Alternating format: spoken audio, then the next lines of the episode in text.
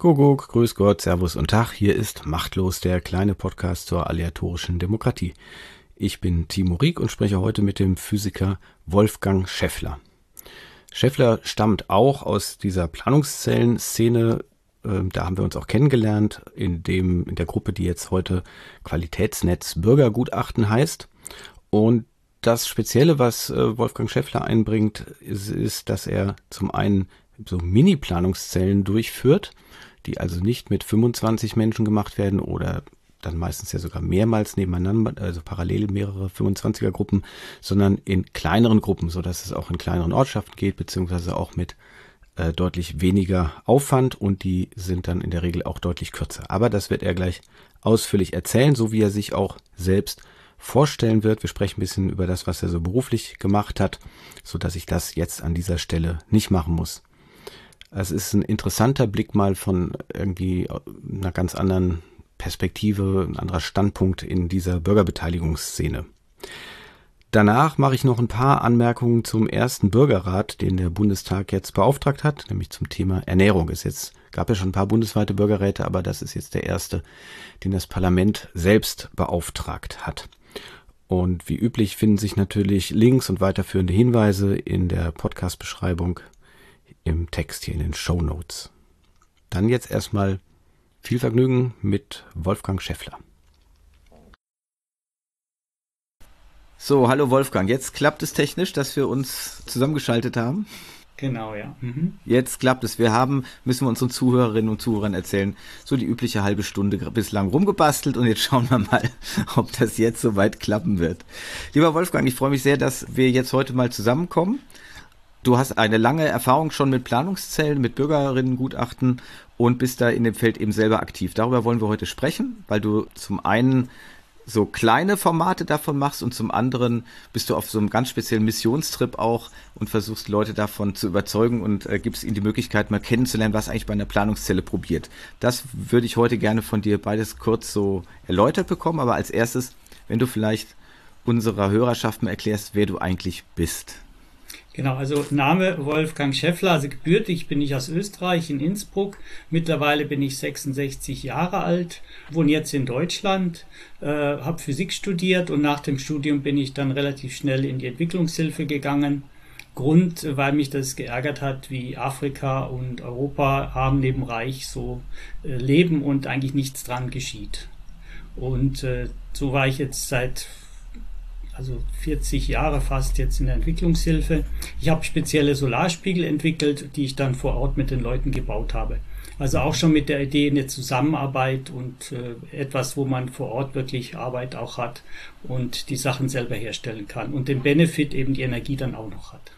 Was heißt vor Ort, Afrika ist groß? Wo, wo warst du unterwegs? Also ich war am Anfang in, in, in Kenia, das habe ich mir ausgesucht, weil man da Englisch spricht und äh, auch Materialien verfügbar sind. Ich brauchte ja ein paar Sachen wie Stahl und solche Sachen, um das lokal zu fertigen und bin zuerst aber in ein äh, sogenanntes Workcamp gegangen, wo man mit anderen Jugendlichen zur Hälfte Kenianer und zur Hälfte Europäer oder andere äh, einfach mal kennengelernt hat, wie die Kultur ist. Man war dann also gemeinsam auf einem Dorf und hat äh, ganz einfache Arbeiten unter afrikanischer Anleitung gemacht. Also das war für mich der super Einstieg und dort habe ich dann gefragt, hey, ich kenne was zu Solarenergie, soll ich euch das mal zeigen? Und meinen, ja klar, komm einfach mal wieder auf so ein Workcamp, du zeigst uns dann die Solarenergie, die anderen machen die anderen Sachen und so hat das begonnen und seitdem mache ich das in Kenia und später auch in Indien und anderen Ländern.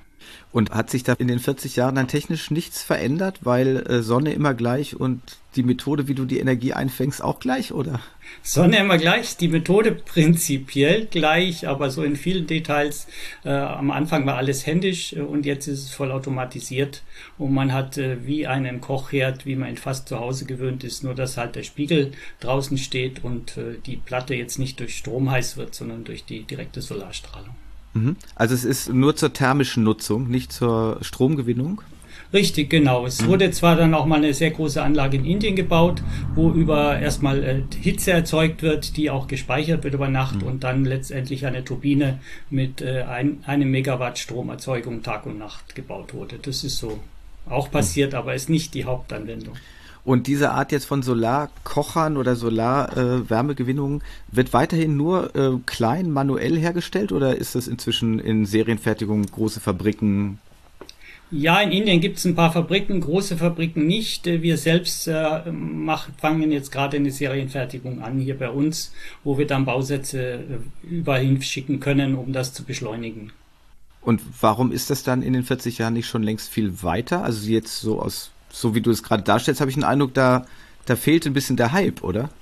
Ja, genau, man wundert sich, ne, warum man bei vielen Sachen der Hype fehlt. Es ist halt, wir machen es nicht kommerziell, es ist nicht direkt eine Gewinnabsicht, schon bei anderen Leuten auch, aber dann kommen so Sachen wie Korruption rein und solche Sachen, die dann äh, die technische Qualität hinten anstellen und den finanziellen Gewinn vorne dran und dann ist alles nicht so einfach. Ne? Hm, mhm. Okay. Und wie warst du da unterwegs im Felde für irgendwelche Organisationen oder gab es da einen Rahmenträger, die das Ganze veranstaltet haben? Also es war im Wesentlichen selbstständig. Also ich habe es einfach angefangen. Äh, mhm. Ich wurde dann bekannt. Es haben auch immer Leute gefragt, brauchst du Geld für die Projekte? Dann habe ich natürlich nicht verneint, aber ich habe nie speziell suchen müssen nach Geld, sondern die Arbeit wurde so anerkannt und als sinnvoll gesehen und so war auch immer alles möglich, das zu tun, was gerade geplant war. Mhm. Okay. Und dann bist du trotzdem irgendwie auf diese Planungszellen gestoßen. Das ist ja das, was uns jetzt hier auch interessiert. Wo ist denn das passiert? Also es war schon immer der Gedanke, hoppla, ich mache hier Technik, aber Technik ist nicht das Problem. Das Problem ist eigentlich, wie kommen wir zusammen, wie planen wir, dass wir tun. Das sieht man vor allem in vielen, vielen Ländern, dass es einfach äh, nicht funktioniert. Also es wird nicht das Notwendige getan, sondern ganz viele andere Dinge. Und äh, wie können wir als Gesellschaft uns auf das Notwendige einigen? Das wusste ich auch nicht. Und dann habe ich eben von Professor Peter Dienel im Bayern 2 in 2001, glaube ich, ein Radiointerview gehört, wo er seine Methode erläutert hat und ich war geplättet. Ne? Das war einfach wow. Es gibt eine Methode, die funktioniert. Das war mir so klar als Physiker. Wenn ich eine Zufallsauswahl mache, erreiche ich im Prinzip alle. Und wenn mhm. ich es da noch geschickt gestalte, dann kommt auch was Vernünftiges dabei raus. Und das hat der Peter Diedl einfach 1A gemacht. Ne? Mhm. Und dann bist du bei ihm vorstellig geworden?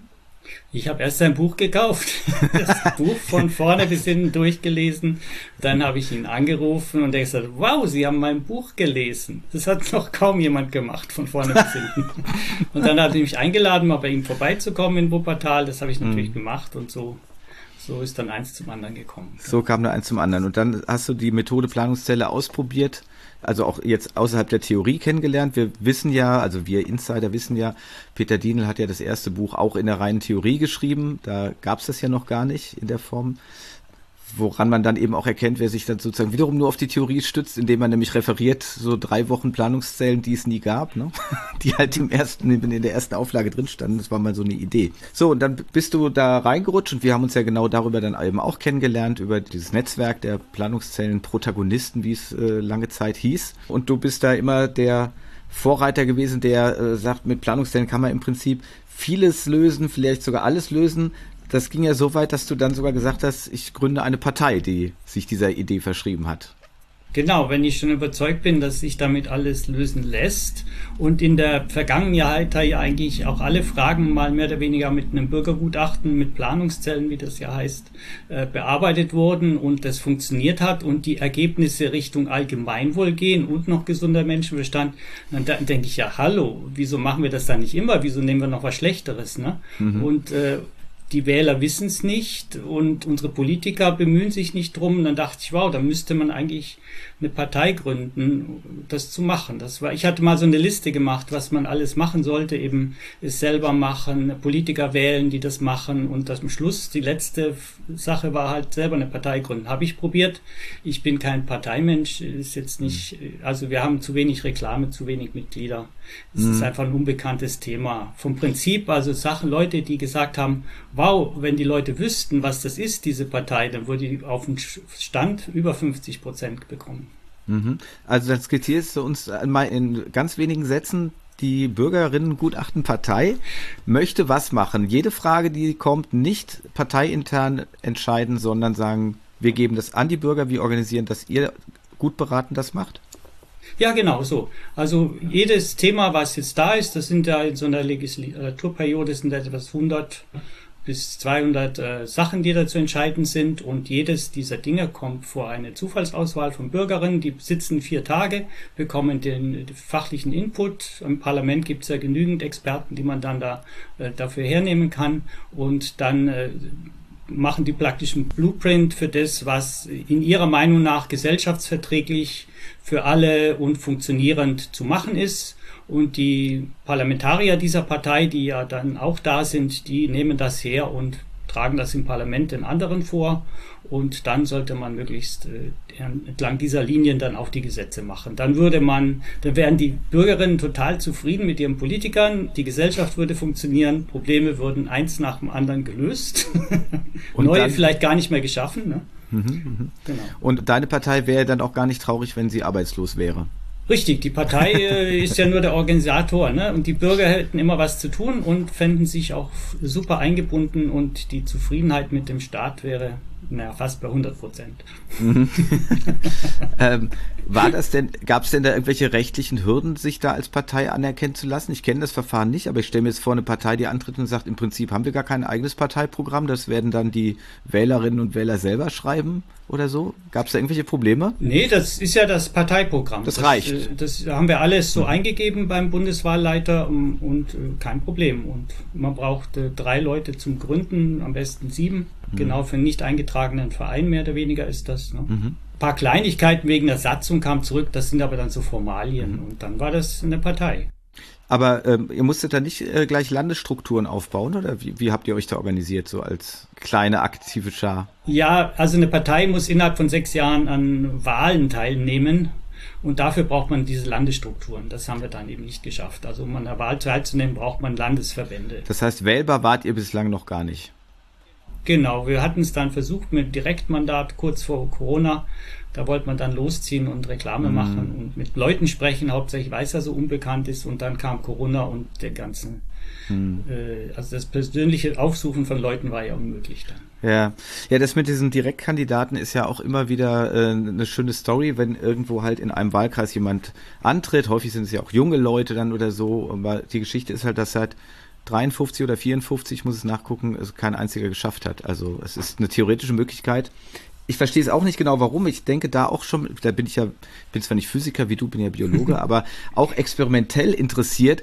Da denke ich, eigentlich müsste man irgendwo ein Promi gewinnen und sagen, aus Prinzip, Promi, tritt du jetzt mal an. Ich will jetzt wissen, ob selbst mit Promi-Faktor es nicht gelingt, ohne Partei im Hintergrund äh, in einem Wahlkreis zu gewinnen, weil es wirkt halt auf mich so, als ob es wirklich weiter nur ums Parteietikett geht und also auch bei dem Direktkandidaten quasi sonst egal ist, wie die Nase äh, einem gefällt oder nicht. Denn sonst denke ich mir, müsste es doch äh, eben bei 299 Wahlkreisen irgendwann mal wieder gelingen, dass irgendwo eine Person ohne Partei in den Bundestag kommt. Mhm. Aber es ist nicht gelungen. Das ist. Ja. Äh, Vielleicht geht, ja, genau. Also ich denke, wenn wir dieses Prinzip Planungszelle mal wirklich bekannter machen, könnte es gelingen, weil wir viele, also eigentlich alle Leute sich ja etwas wünschen, was besser funktioniert als das gegenwärtige Parteiensystem, so wie es aufgestellt ist. Ne? Ja. Das glaube ich auch immer. Die Frage ist nur, ob dann die Menschen bereit sind, wenn sie mal alle Themen durchgehen, dem zuzustimmen, weil es gibt halt immer Dinge, da möchte ich es und auch da glaube ich, dass eine Mehrheit das auch unterstützen würde. Es gibt aber halt andere Punkte, da finde ich es ganz vorzüglich, dass es nur eine Minderheit oder dass gegen die Mehrheit durchgesetzt ist, aber ich profitiere davon und deswegen möchte ich gar nicht, dass das geändert wird. Also man muss ja schon auch selbst durch und durch Demokrat sein, um eben für demokratische Verfahren zu sein. Das ist eine Hürde, die ich persönlich häufig sehe. Also das heißt, viele Leute, finde ich, reden viel von Demokratie, aber wenn es darum geht, dass mal nicht genau das gemacht wird, was sie wollen, dann ist es mit der Demokratie schon nicht mehr ganz so attraktiv. Ja, aber bei Planungszellen wird ja schon im Wesentlichen das gemacht, worauf sich mehr oder weniger alle einigen können. Also da findet man sich eben wieder. Mhm. Ne, also wenn man versteht, wie das passiert, dann glaube ich, dass eben das ist ja das Schöne, das müsste schon funktionieren. Ja, aber es gibt ja so diverse Themen, ich weiß jetzt gar nicht, nehmen wir mal so ein blödes Thema wie die Jägerei. Ich habe gegen die gar nicht so viel, aber also Jäger haben in der Öffentlichkeit eine schlechte Lobby. Das heißt, wenn wir das durchgehen würden, dann würden die Jäger sehr, sehr kastriert, sag ich mal, zumindest in, in, in der Willkür, die sie da machen. Und da ist es natürlich viel praktischer, wenn man über die FDP geht und äh, da sowieso, ich karikiere das jetzt wieder ein bisschen, und da viele Jagdfreunde dabei sind und äh, die schon dafür sorgen, dass man da weiterhin tun und lassen kann im Wald nachts, was man will und es eben nicht die Bevölkerung entscheidet. Nee, dann würde man die Planungszelle erstmal fragen, welche Bedeutung hat dieses Thema überhaupt? Ist es wichtig, das in die eine Richtung oder in die andere zu tun? Und dann würde man natürlich auch die Jäger anhören, die Jägerverbände und sagen, wie ist deren Meinung? Und, und wenn das jetzt irgendwo komplett schädlich ist, dann würde man auch vieles Dinge einfach nicht, äh, also erlauben einfach, weil warum soll man andere begrenzen, wenn es äh, auch niemand wehtut? Also ich denke, mhm, da würden auch sehr, sehr gute Lösungen gefunden, weil eben wirklich die Jäger auch äh, Input bekommen dann bei so einer mhm. Planungszelle ja. und äh, erklären können, wie es ihnen damit geht. Ne? Ja. Also du würdest, äh, würdest auch Sie ermutigen, auf das Modell Planungszelle zu setzen? Ja, natürlich, weil wir brauchen einfach dieses, äh, wo, wo wir uns in unseren verschiedensten Interessen austarieren und in der Vielfalt eben wirklich ein mehr sehen und nicht weniger. Ja, ja, ja, super. Du hast ja gerade schon äh, nebenbei angesprochen, genau das, was ja auch mein Grundcredo immer ist. Also wir können nicht Leute begrenzen oder beschränken, äh, wo es nicht Not tut. Eben diese alte Geschichte aus der Französischen Revolution. Ich reite darauf auch immer wieder rum und habe da eben auch den Eindruck, dass es schon noch so, ich will nicht sagen, Defizite klingt gleich wieder so arrogant, als ob ich wüsste, wo es lang geht, aber zumindest haben wir da Grund, Konflikte, die auch unter diesem Mantel Demokratie immer stecken. Denn Demokratie kann nicht einfach nur sein, die Mehrheit entscheidet, weil dann haben wir eine Diktatur der Mehrheit. Sehe ich eben auch so. Und genau das würde natürlich auch für Planungszellen dazugehören. Das heißt, es müsste meiner Ansicht nach dieses Grundsetting klar sein. Es geht nicht einfach nur um einen Mehrheitsentscheid oder das, was eben dann da empfohlen wird, sondern es muss ja schon klar sein, was können wir überhaupt empfehlen. Und dazu gehört eben, ich kann nicht einfach jemandem etwas verbieten, wenn er mit dem, was er tun will, anderen nicht schadet. Ne? Ja, ja, aber so wie ich Planungszellen erlebe und, und äh, diese Leute sind ja praktisch die Gesellschaft und erleben sich in ihrer Unterschiedlichkeit und merken, ja, wir müssen einfach gucken, dass es geht. Wir müssen hier nichts verbieten, sondern die sind auch sehr großzügig und äh, gucken wirklich, dass alles beachtet wird, was beachtenswert ist. Und mhm. also ich finde da ich habe da vollstes Vertrauen in dieses, in Leute, die in diesem Setting was entscheiden. Ne? Also nur in diesem Setting, in anderen Setting nicht. Das ist ja das ganz Spezielle bei Planungszellen, dass wir künstlich, also der Peter Dienler hat es ja genial gemacht, künstlich eine Situation machen, wo die Leute einfach sich auf ganz andere Dinge besinnen, auf diese Gemeinsamkeiten, die allen unterschwellig sind. Mhm. Und äh, dem vertraue ich eben, weil ich erlebe es nicht anders, wenn ich es hm. mache. Ja. So, dann kommen wir jetzt mal zu dem, was du da machst. Also, wie was sind denn deine Mikroplanungszellen oder Mikrobürgergutachten? Genau, das Peter Dienel ist ja klassisch vier Tage und so um die 200 Leute in acht äh, Gruppen von 25 Leuten, die getrennt voneinander irgendwo arbeiten am gleichen Thema mit den gleichen Fragestellungen. Jetzt ist mein großes Interesse, weil das so schön ist und weil es so gut funktioniert, sollte das viel, viel, viel, viel, viel, viel mehr benutzt werden. Und dann äh, schreckt diese langen, großen Verfahren viele Durchführer ab, obwohl sie natürlich super sind und auch nicht zu viel kosten. Und aber um es bekannter zu machen, um es zum Beispiel in meinem Dorf anzuwenden, da brauche ich nicht äh, 200 Leute über vier Tage beschäftigen, wenn mein Dorf 1400 Leute hat. Ne? dann reichen eben auch 25 und äh, die, ein paar Sachen kann man tatsächlich auch in zwei Durchgängen Planungszelle machen. Also Durchgang sind ja 90 Minuten und wenn ich da zwei Wochen habe, dann habe ich einen Vormittag oder einen Nachmittag und dann gehen die Leute wieder nach Hause und trotzdem ist etwas besprochen und auch gut besprochen. Ne? Und das ist halt so dieses Mikro, was ich dann zusammen mit meiner Frau entwickelt habe. Ein halber Tag, 25 Leute und zwei Durchgänge Planungszellen. Mhm. Was waren so Themen, die da beraten wurden? Die, in meinem Dorf war das erste Thema, was sind die wichtigen Themen? Das war die erste Frage. Die zweite Frage dann war, was von diesen Themen können die Leute selber in die Hand nehmen? Da gibt es nämlich vieles. Äh, dann das zweite Thema war, eins dieser Themen war eben die Nahversorgung, also Laden und so weiter. Mhm. Und da kam dann auch raus, dass wir einfach eine Liste, es wurde eine Liste generiert von allem, was es im Dorf, trotz, dass es keinen Laden gibt, trotzdem gibt mit Telefonnummern, Zeiten, wann man was wo holen kann. Und das dritte war dann äh, das Thema Asyl, also wie gehen wir mit dem Asyl hier und bei uns im Dorf um. Das wurde auch dann sehr pragmatisch gelöst. Und äh, andere Themen waren dann in einer Montessori-Schule in der Nähe. Die hatten ganz praktische Themen mit Gelddefiziten durch Transportkosten, mit der Aufnahme von Flüchtlingskindern in der Schule und auch mit dem Schulbeitrag. Soll der gehaltsabhängig sein oder eben Flatrate? Mhm. Das wurde alles in diesen Kurzplanungszellen innerhalb von einem halben Tag eigentlich immer zur vollsten Zufriedenheit gelöst. Vorher war es ein Problem und danach war es eben keins mehr. Mhm. Aber das heißt, wenn ich das so richtig sehe, dann habt ihr schon bei diesen Mikroplanungszellen eigentlich einen Schwerpunkt auf dem Kreativen, also der Problemlösung und nicht so sehr auf dem rein Begutachten. Denn das Begutachten würde ja heißen, es gibt Lösungsvorschlag A, B, C und ihr beratet es jetzt. Es klang jetzt mehr so, die Betroffenen sitzen selber da als 25 und äh, suchen selber nach Lösungen. Ah, nee, das kann man jetzt nicht sagen. Also zum Beispiel bei der Schule, bei den Fahrtkosten, ja gut, da gab es drei verschiedene Variationen. Auch bei den Beiträgen zur Schule gab es ja zwei Vorschläge. Und dazwischen haben sie sich halt überlegt. Also es ist jetzt nicht mhm. kreativ in dem Sinne. Okay, also die, die im Prinzip, na, weil du sagtest Nahversorgung, habt ihr dann quasi gesammelt, was gibt es bereits oder so? Genau. Das Problem, was ich häufig sehe, ist ja, wenn in solchen Gruppen, also zum Beispiel gibt es ja die Bürgerräte nach dem Vorarlberger Modell, mhm. die sehr auf oder nur auf diese Kreativität setzen. Da gibt es gar keinen Input von, von irgendwo, mhm. sondern nur aus der Gruppe selbst heraus. Und da habe ich den Eindruck, dass es natürlich häufig schon zu ziemlichen Verzerrungen kommt. Weil mhm. A, die, diejenigen, die zufällig da sind, auch nicht alles wissen, nicht aus ihrem Stadtteil mhm. oder ihrem Dorf oder so. Und dann, ja, manchmal hast du dann, dann doch schon wieder Opinion-Leader, die sagen, aber das ist doch wichtig. Und dann alle anderen, ja, hast du eigentlich recht und so. Und das ist eigentlich genau ein Verfahren, was wir sonst in Planungszellen nicht so haben wollen, weil wir eher nüchtern dran gehen. Das, deswegen interessiert mich das jetzt so im, im Detail, wie ihr das mhm. mit den Mikroplanungszellen löst. Also verstehst du, ich, eine meiner Grund... Also zum Beispiel bei der Schule, mhm. die Aufnahme der Flüchtlingsschülerinnen, ne, dann war natürlich, war ein Input von den Lehrern, äh, was zu beachten ist, von der Verwaltung, von äh, Schülern, die schon mal woanders sowas erlebt haben. Das war der ganze Input und dann wurde einfach überlegt, wie machen wir es? Und da wurde das aufgegriffen, was halt vorher in der Informationszeit eben genannt wurde. Mhm. Also um sozusagen auf dieses Grundproblem nochmal zu kommen. Es geht ja immer ein bisschen um die Frage zwischen eine echte Jury soll ja nur aus Unabhängigen bestehen, ne? die nicht betroffen sind, eine echte Jury. Und andererseits kann man zu Recht sagen, demokratische Entscheidungen können eigentlich wiederum nur Betroffene treffen, ja? Also weil, aber ja. andere, so. Aber da haben wir einen Zielkonflikt dazwischen, zumal wenn die Betroffenen dann häufig doch auch außerhalb sind. Also ich sage mal folgendes Beispiel.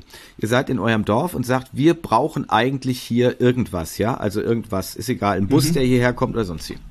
Und wenn dann der Punkt der ist, dass ihr aber sagt, das können wir aber nicht selber finanzieren, dann bräuchtet ihr auch niemand fragen, sondern nach dem Motto, der Staat, das Land, wer auch immer, andere müssen es halt für uns tun, wäre das für mich eigentlich der Klassiker, wo man sagen könnte, alles gut, aber in diese, in diese Planungszelle darf gerade niemand aus eurem Dorf, sondern da müssen jetzt externe Bürger rein, und ihr seid selber die Betroffenen und ihr tragt vor und sagt, aber wir brauchen unbedingt diesen Bücherbus oder was weiß ich auch immer, müsst ihr doch einsehen, dass ihr das bezahlen müsst, ihr Allgemeinheit sozusagen.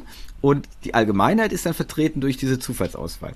Weil ansonsten ist natürlich irgendwie ein bisschen schwierig, ne? Wenn äh, die kommen aus dem Dorf 25 Leute zusammen und sagen, ja, natürlich brauchen wir eine Eissporthalle hier, weil wir haben ja sonst hier nix oder irgendwie so, ne? Also beschließen wir das einfach mehrheitlich, wir sagen, ja, eine Eissporthalle. So, jetzt baut uns bitte eine Eissporthalle. Nee, es wird ja nicht beschlossen. Das ist die Empfehlung, mal grundsätzlich. Das ist auch mal ganz wichtig. Mhm. Das sind keine Beschlüsse, sondern das, was äh, sinnvollerweise machbar äh, gemacht werden sollte. Und, und äh, da kommt keine Eissporthalle vor, sorry. nee, also ich finde, die sind viel sehr bodenständig. Es geht, und es geht, ich, das ist jetzt ein bisschen theoretischer Exkurs von dir. Also ich finde, mhm. es muss einfach funktionieren. Wir müssen untereinander das, was zu lösen ist, irgendwie äh, gemeinsame Dinge vorschlagen, äh, die in eine Richtung gehen, die auch gemacht werden kann. Mhm. Genau. Und so, das sind eigentlich normal die Ergebnisse also, von solchen Also ich, ich nenne dir ein Beispiel, das nun absolut nicht theoretisch ist, weil, weil ich das immer dabei erlebe. Und, mhm. und ich karikiere jetzt wieder auch bewusst noch, ich karikiere ein bisschen die Personen, ja. Mhm. Das ist genau dieses Setting äh, Vorarlberger Modell man lost aus, es durch die Selbstselektion kommt aber eine bestimmte bürgerliche Klientel daher, mhm. die auch ein bestimmtes Alter hat diese bürgerliche Klientel, die da zusammenkommt, was sagt sie immer, was sie unter anderem braucht? Mehr Polizei. Sie braucht mehr Sicherheit. Sie will mehr Beleuchtung, mehr Polizei, mehr Ordnung, mehr aufgeräumt und so weiter. Sie will, sie will, sie will. Das alles kostet Geld.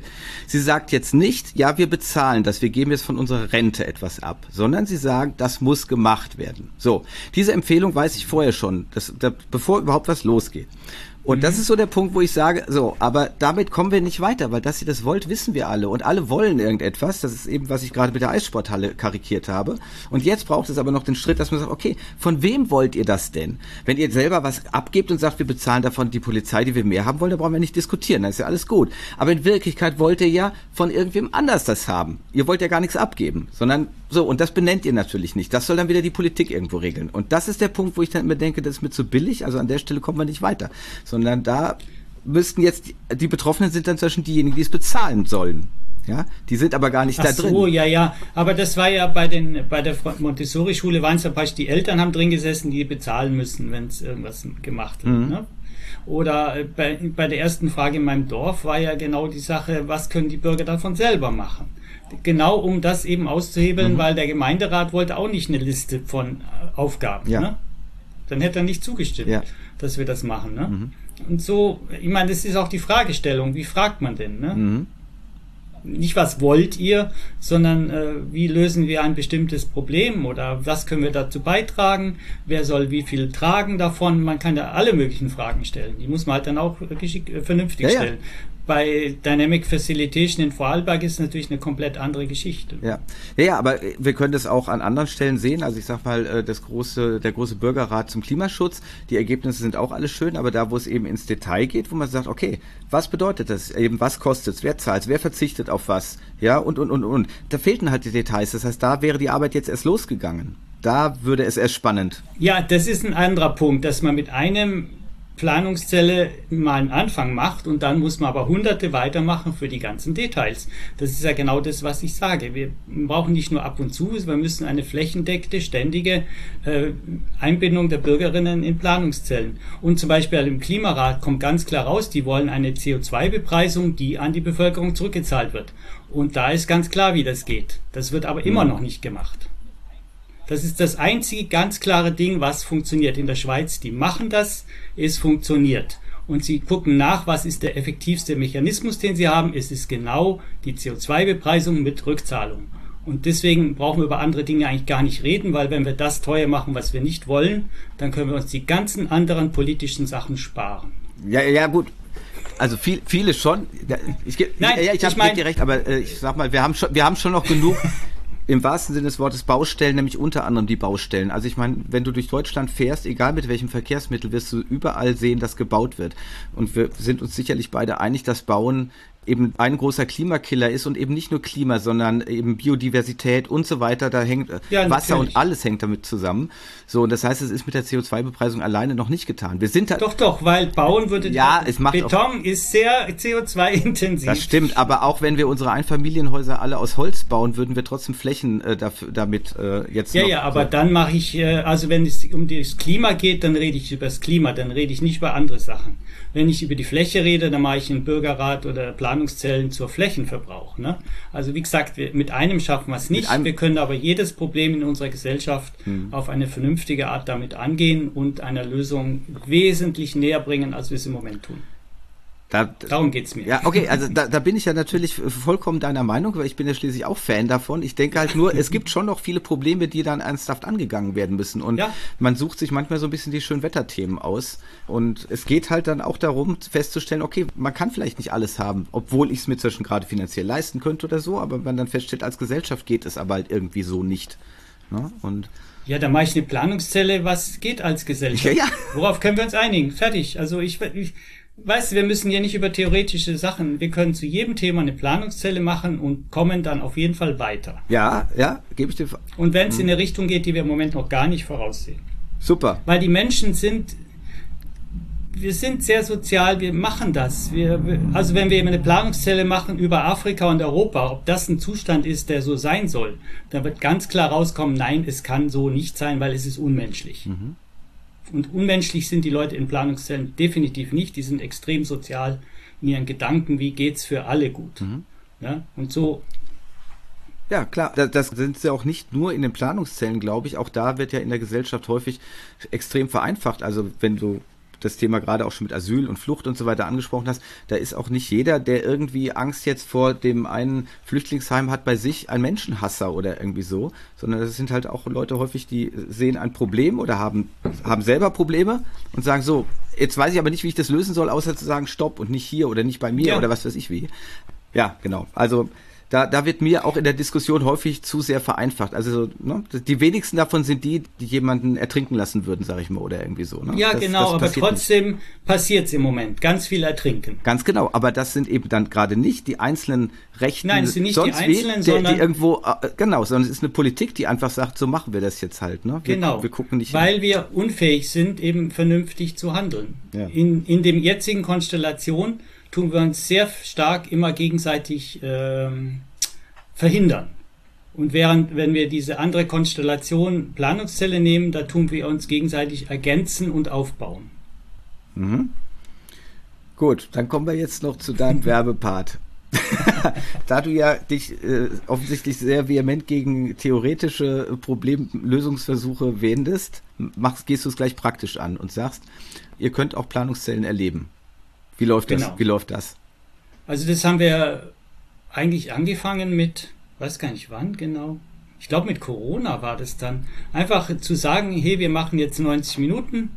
Äh, ganz kurz wird, wird euch erklärt, was Planungszellen sind. Dann wird ein Thema kurz vorgetragen und dann wird ihr aufgeteilt in Fünfergruppen. Äh, redet mit Personen, die ihr jetzt nicht unbedingt kennt, äh, über das Thema, und äh, schreibt die drei wichtigsten Aussagen auf. Das sind ja so die Punkte. Ne? Also fünf Leute einigen sich auf die drei wichtigsten Aussagen. Ich habe es dann noch vereinfacht. Das sind dann immer A4-Blätter, äh, wo die Leute das selber draufschreiben in großer Schrift und extrem kurz, also vielleicht maximal zehn Worte. Und dann äh, kommt man wieder zusammen und dann werden diese Aussagen vorgestellt und, und danach bepunktet mit diesen fünf Klebepunkten. Und so erleben die das einfach mal und allein das schon macht denen viel klar, weil sie einfach mal sehr konstruktiv, auch wenn es nur ein Durchgang ist, mit fünf Leuten gesprochen haben, die sie nicht kennen. Mhm. Und dann haben sie das Grundprinzip mal erlebt und sagen, ja, okay, im Prinzip, wenn das jetzt noch mehr Runden sind und mal öfters gemischt wird, dann kann es auch, kann es ja nur noch besser werden sozusagen. Genau. Das heißt. Und das haben wir dann online gemacht mit Fridays for Future, mit äh, Meeting Democracy. Ah, ich glaube auch ein Teil war dann eben auf der Documenta 14 haben wir das gemacht. Da haben wir auch diesen Namen Meeting Democracy mhm. äh, geschaffen dafür und haben mit dem Laufpublikum äh, diese Fünfergruppen gemacht. Die waren dann international zusammengesetzt und die Frage, die wir immer gestellt haben, what are the most pressing problems on this planet? Mhm. Also was sind die größten Probleme auf diesem Planeten? Das haben wir eine Zeit lang gemacht. Äh, Aber dann habt ihr die Einheiten nochmal verkürzt oder haben die sich 90 Minuten Zeit nehmen müssen? Nee, die haben äh, die, also die 30 Minuten Diskussion war der Hauptteil, einen Fachinput gab's nicht. Das heißt, die waren dann in 45 Minuten mehr oder weniger fertig. Ne? Und dann haben sie bepunktet die Aussagen, die davor gekommen sind mhm. von anderen Gruppen. Mhm. Und dann unter denen war dann eben das Wichtigste, die mit den meisten Punkten oder mit vielen war dann eben what are the most pressing problems, also was sind die größten Probleme und dann war eben das größte Problem ist eben diese ökonomische und politische Ungleichheit. Ne? Mhm. Und da, das war dann die zweite Frage. In der zweiten Hälfte dieser Aktion, die ging insgesamt über zehn Tage, haben wir dann gefragt, äh, wie soll man die angehen? Also was machen wir da mit dieser politischen und ökonomischen Ungleichheit? Mhm. Wenn du das jetzt also demnach auf der Dokumenta gemacht hast, da war es ja dann wohl äh, analog, direkter Kontakt? Direkt, genau. Und das andere digital. Merkst du da einen Unterschied? Eigentlich nicht, nee. nee? Wir haben in digital haben wir es dann mit äh, Senf-Call gemacht, das ist Big Blue Button. Haben dann äh, also diese Gruppenräume, das waren einfach spezielle Adressen dann immer und jede Gruppe hatte dann so ein eigenes Pad, wo dann die Aufgaben draufgeschrieben, die Aussagen draufgeschrieben wurde und dann das wurde kopiert auf ein gemeinsames Pad und dort wurde dann mit Kreuzchen oder Buchstaben die Punkte vergeben. Ne? Mhm. Ich hätte dazu vielleicht noch eine fachliche Rückfrage, weil du ja gerade selber sagtest, dann erlebt man mal, wie es ist, mit anderen zu sprechen, die man nicht kennt. Mhm. Das ist das eine. Auf der anderen Seite machst du das Ganze bei dir im Dorf, hast du gesagt, oder dann mhm. vergleichbar. Mhm. Da kennen sich aber jetzt wieder viele. Viele, aber alle nicht und auch nicht so gut. Also das war eigentlich kein Unterschied. Das nee? war so bunt gemischt im Dorf. Also wenn man geguckt hat, altermäßig und geschlechtsmäßig, das war alles vertreten. Ne? Und die haben sich auch genauso in den Fünfergruppen und dann war immer äh, konzentriertes äh, Gespräch. Mhm. Aber ihr habt die trotzdem ausgelost? Ja, ja. Also die, die waren insgesamt gelost aus dem Dorf und dann die Fünfergruppen waren nochmal gelost. Ja, mhm, genau. okay. Und bei jedem Durchgang neu gelost. Ne? Genau, also alles so, wie wir es immer machen, sag ich mal. Genau, Aber, also. Ne, weil ich habe halt immer schon den Eindruck, dass, dass sich gegenseitig nicht kennen ganz elementar ist. Also ich würde äh, sagen, dass eine Planungszelle, so wie sie läuft, zwischen nicht an einer Schule funktioniert. Das ist ja das, was Friedrich Ebert Stiftung mal unter Jugendplanungszellen verstanden hatte, weil die sich eben kennen vom Sehen, sonst wie. Also gerade Jugendliche haben einen ganz, ganz großen Kreis und ähm, ja klar, man müsste es dann nochmal ausprobieren, aber ich würde jetzt auf keinen Fall erwarten, dass das herrschaftsfrei ist, dass da nicht schon wieder längst Positionen vergeben sind. Mal abgesehen davon, dass es, dass der Zehntklässler den Fünftklässler immer als dummen Fünftklässler sehen wird und eben nicht plötzlich sagt, du ja, du bist. Vor du hast viele Vorurteile, nee, ich sehe schon. Nee, ich habe nicht viele Vorteile, ich, ich komme aus der Jugend. Wir machen das gerade an den Schulen. Ne? Es gibt ja. jetzt den Klimarat Schule ja, ja. und an, an 44 Schulen in Deutschland werden jetzt äh, Planungszellen äh, Mikro mit äh, Schülerinnen durchgeführt mhm. zum Thema Klimaschutz an der Schule. Und das funktioniert auch. Also es ist schon ein bisschen wer, anders. Wer, wer, aber wer außer dir evaluiert denn, dass es funktioniert? Jetzt muss ich mal frech sein, weil ähm, nee, also weil nur weil weil du hinterher sagst, es ist ein schönes Ergebnis, heißt es ja nicht, es hat funktioniert. Ne? Also lass dir das evaluieren irgendwie. Guckt da jemand ja, ja, extern das, äh, drauf? Der Klimarat Schule ist äh, ja ganz offiziell äh, auch äh, von einem ist ein Programm, was äh, wie sagt man da, also bezahlt wird ja. vom Staat und dann gibt es eine Evaluierung auch dazu, genau. Ja, ist die Frage. Die ist dann aber am Schluss erst ja, vorhanden. Ja, ja, ja, ja, gut. Ich, ich gucke da selber da mal kritisch drauf. Also, ja. wie gesagt, äh, ich, ich komme aus der Jugendarbeit halt und ähm, mhm. äh, ich würde sagen, das, das kann nicht vernünftig funktionieren aus vielfältigen Gründen. Und deswegen habe ich ja gerade nochmal gefragt, wie wichtig dieses Element ist, weil wenn du jetzt sagst, da ist es nicht wichtig, dass man sich nicht kennt, dann können wir es ja auch ganz aufgeben. Also das, ähm, dann habe ich aber halt ein ganz anderes Setting. Das ist die Frage, was erwartet man? Jetzt zum Beispiel bei Klimarat Schule geht es darum, welche Maßnahmen bezüglich Klimaschutz äh, präferieren dann die Schülerinnen, die da zufällig ausgewählt worden sind. Also es gibt eine Gruppe, die erarbeitet das, die ist nicht zufällig, sondern das sind die Interessierten, mhm. die erarbeiten äh, die CO2-Emissionen und Maßnahmen dazu, stellen das der zufälligen Gruppe vor und die macht dann eine Meinung zu diesen Maßnahmen ist jetzt nicht so riesig kritisch, welche Maßnahmen. Also es geht einfach nur darum, dass einfach das Demokratieinstrument Planungszelle mal gelernt wird. Mhm. Und dann äh, die präferierten Maßnahmen lassen sich dann wahrscheinlich auch einfacher umsetzen, als wenn man äh, es nicht so machen würde. Aber es geht im Wesentlichen auch darum, äh, Demokratie zu lernen. Mhm. Gut, kann ich. Okay, ich muss mir das genauer angucken, weil äh, weil, an, weil ja. das, naja, weil das Problem ist hier halt schon wieder, dass im Prinzip, also so, so wie du skizzierst, gibt es da wenig zu entscheiden. Also beim Klimaschutz, ja. beim so und dann macht, also das hat aber dann mit Demokratie nicht viel zu tun. Also das will ich ja gerade delegieren. Da wo klar ist, welches Ergebnis ich brauche, ja, brauche ich ja niemanden damit beschäftigen, dass er sich damit beschäftigt und selber sagt, ja, ich glaube, das eine wäre besser als das andere, sondern das ist ja dann gesetzt. Sondern ja, bei der Demokratie, bei der Demokratie, was gerade Macron passiert mit seiner Rentenreform, das ist wahrscheinlich sinnvoll, das Alte weiter hochzusetzen, aber wenn man es nicht transportiert und nicht mit den Leuten macht, geht's schief. Ja, das heißt, es ist ganz wichtig, die Leute mitzunehmen, auch wenn es vielleicht nicht direkt was zum Entscheiden gibt, aber doch zu beraten und hm. mal drüber nachzudenken und sich gegenseitig darüber zu unterhalten in einem möglichst äh, neutralen Rahmen. Ja, gebe ich dir auch recht, aber äh, die Planungszelle jetzt als plötzlich Akzeptanzbeschaffungsinstrument fände ich nicht gut. Ich weiß, dass, es, dass sowas gerne so gesehen wird. Und äh, um auf die Rente zurückzukommen, die Diskussion läuft ja bei uns ganz genauso. Das ist eben, weil wir, was heißt wir, weil eben einfach die banalen Sachen nicht geklärt werden. Also wer will was von wem? Ja, natürlich, es ist genau, ja ganz, ist ja ganz einfach. Es, es, ist ja natürlich absurd. Ich kann sagen, ich will das nicht. Ich will nicht, dass die Rente hochgesetzt wird. Ja, das heißt aber, ich will das, wer soll mich finanzieren? Also ich möchte gerne nicht mehr arbeiten. Also muss ich sagen, wer mich bezahlen soll. Das muss ich benennen. Und da muss ich auf die Jungen deuten und sagen, ja, ihr halt da. Nee, nee, nee, nee, nee, nee. Und dann das sagen ist schon die mal halt vollkommen verkehrt, weil eigentlich sind es die Maschinen, die arbeiten und sonst niemand mehr. Sorry. Das, ist aber die das müssen wir. Aber, aber, wie gesagt, jetzt sind wir bei Lösungen. Ja, ja. Ich sage, du hast vollkommen recht, es wird nicht besprochen in der Gesellschaft. Deswegen brauchen wir unbedingt in der Gesellschaft Planungszellen darüber, wie wir mit diesen ganzen Problemen umgehen, auf so eine Art, dass sie für alle gerecht erscheinen. Und da kommen ganz andere Dinge raus, wie heutzutage rauskommen. Weil heutzutage wird ja nicht miteinander gesprochen. Mhm. Ja, genau. Ja, also gut, ich wollte ja nur sagen, es muss was zu entscheiden geben. Und wenn du sagst, ich mache das quasi, im Prinzip ist die Entscheidung schon klar und jetzt muss ich die Bürger noch mitnehmen. Das nee, nee, nee, nee, also jetzt hast du mich falsch verstanden. Im Prinzip, weil jetzt ging es um die Klimaratschule ja. und die haben ihre Maßnahmen, da ist noch nichts klar, was die präferierten Maßnahmen sind, wo die Leute mitgeben. Und das beraten die, wo gehen wir da am besten mit.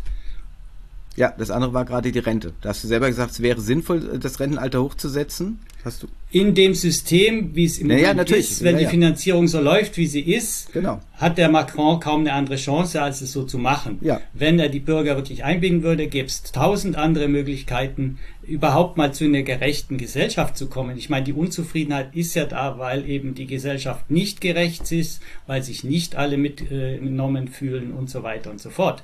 Und wenn wir mehr Planungszellen machen, dann dreht sich das, dann fühlen sich alle mitgenommen. Es ist ja das wesentliche Element von Planungszellen, dass die Leute sagen, okay, das ist ja meine Gesellschaft, das ist nicht mehr irgendeine. Ja. Ich bin hier an der Gestaltung beteiligt. Ne? Hm. Ja, ja, ja, ja, ja, ja, da gebe ich dir, da gebe ich dir recht. Aber bei dem anderen nicht. Und ich weiß, also, ja, aber das, das, das, war ja das sind jetzt Beispiel, die, diese Rente war ja. Äh, das, sind, das ist aber element, natürlich ist ein elementares Thema. Ich finde das wirklich wichtig, weil in Deutschland heißt es äh, im Prinzip einfach, ja, das Rentenalter hochzusetzen ist nicht politisch nicht vermittelbar und deswegen endet der Durchsage. Deswegen geht da keiner ran. Aber dann zu sagen, okay, wie soll es denn eigentlich laufen? Diese ja, Frage, die wird Frage halt einfach ist ausgeklammert. Doch falsch gestellt. Es geht darum, wie verteilen wir das, was wir erzeugen? Ja. Wie machen wir den Zugang? Das ist eine komplett andere Frage. Das hat mit Rente überhaupt nichts zu tun. Ja. Es geht, wie gestalten wir unsere Gesellschaft? Wie ist für jeden Zugang zu den Dingen da? Wie, wer sind die glücklichsten Leute in Finnland, weil dort jeder praktisch versorgt ist, ne? Und die Arbeitszeit erst noch kürzer ist. Also wir, wir reden immer an den komplett falschen Ecken reden wir über was und die wirklichen Sachen reden wir nicht.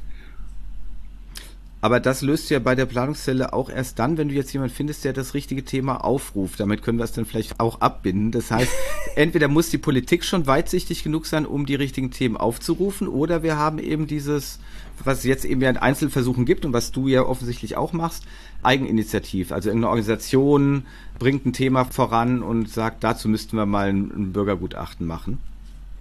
Um eben, ja, die, genau. um eben die richtigen Themen, wie du sagtest, äh, zu besprechen. Ja, aber das können die Bürger ja im ersten Bürgergutachten mal bedenken. Was wären jetzt mal die dringendsten Themen, die mal zu besprechen wären und dann eins nach dem anderen abarbeiten. Natürlich sollte letztendlich brauchen wir den Staat, der das organisiert, aber er macht es halt im Moment nur ganz rudimentär. Und da müssen wir halt dann Druck machen. Und so lange müssen wir die Bürger ausbilden, bis halt genügend Bürger dann die Politiker wählen, die sagen, jetzt machen wir es mal so. Ne? Ja, okay. Also wir sind Demokratie, also wir müssen uns halt eben wirklich, von oben kommt Demokratie nicht, leider nicht. Nee, und wenn du sagst, wir müssen die richtigen Politiker wählen, dann bist du auch noch in einem System verhaftet, ne? So wie ich mit meiner Rente gerade. ja, wie das organisiert, das ist jetzt für mich, äh, also ich habe ja mal so ein Ding geschrieben, wie alles mal sein kann und dann gibt es einfach keinen Unterschied mehr zwischen Bürgerinnen und Politikerinnen, weil wir einfach die Dinge gemeinsam regeln. Ja. Ja, also Politiker sollten auch Bürger sein, das sehe ich auch so. Ja, genau. Also, weißt du, die ganzen Unterschiede, so wie Grenzen sich auflösen sollen und äh, so Zeugs, ne? Mhm. also die trennende Wirkung nehmen, ne? Okay, wo gibt es denn mehr von deinen Utopien zu lesen oder zu hören? Kann man, wer sich jetzt dafür interessiert, noch mehr von dir finden? Ja, auf der Webseite meetingdemocracy.net.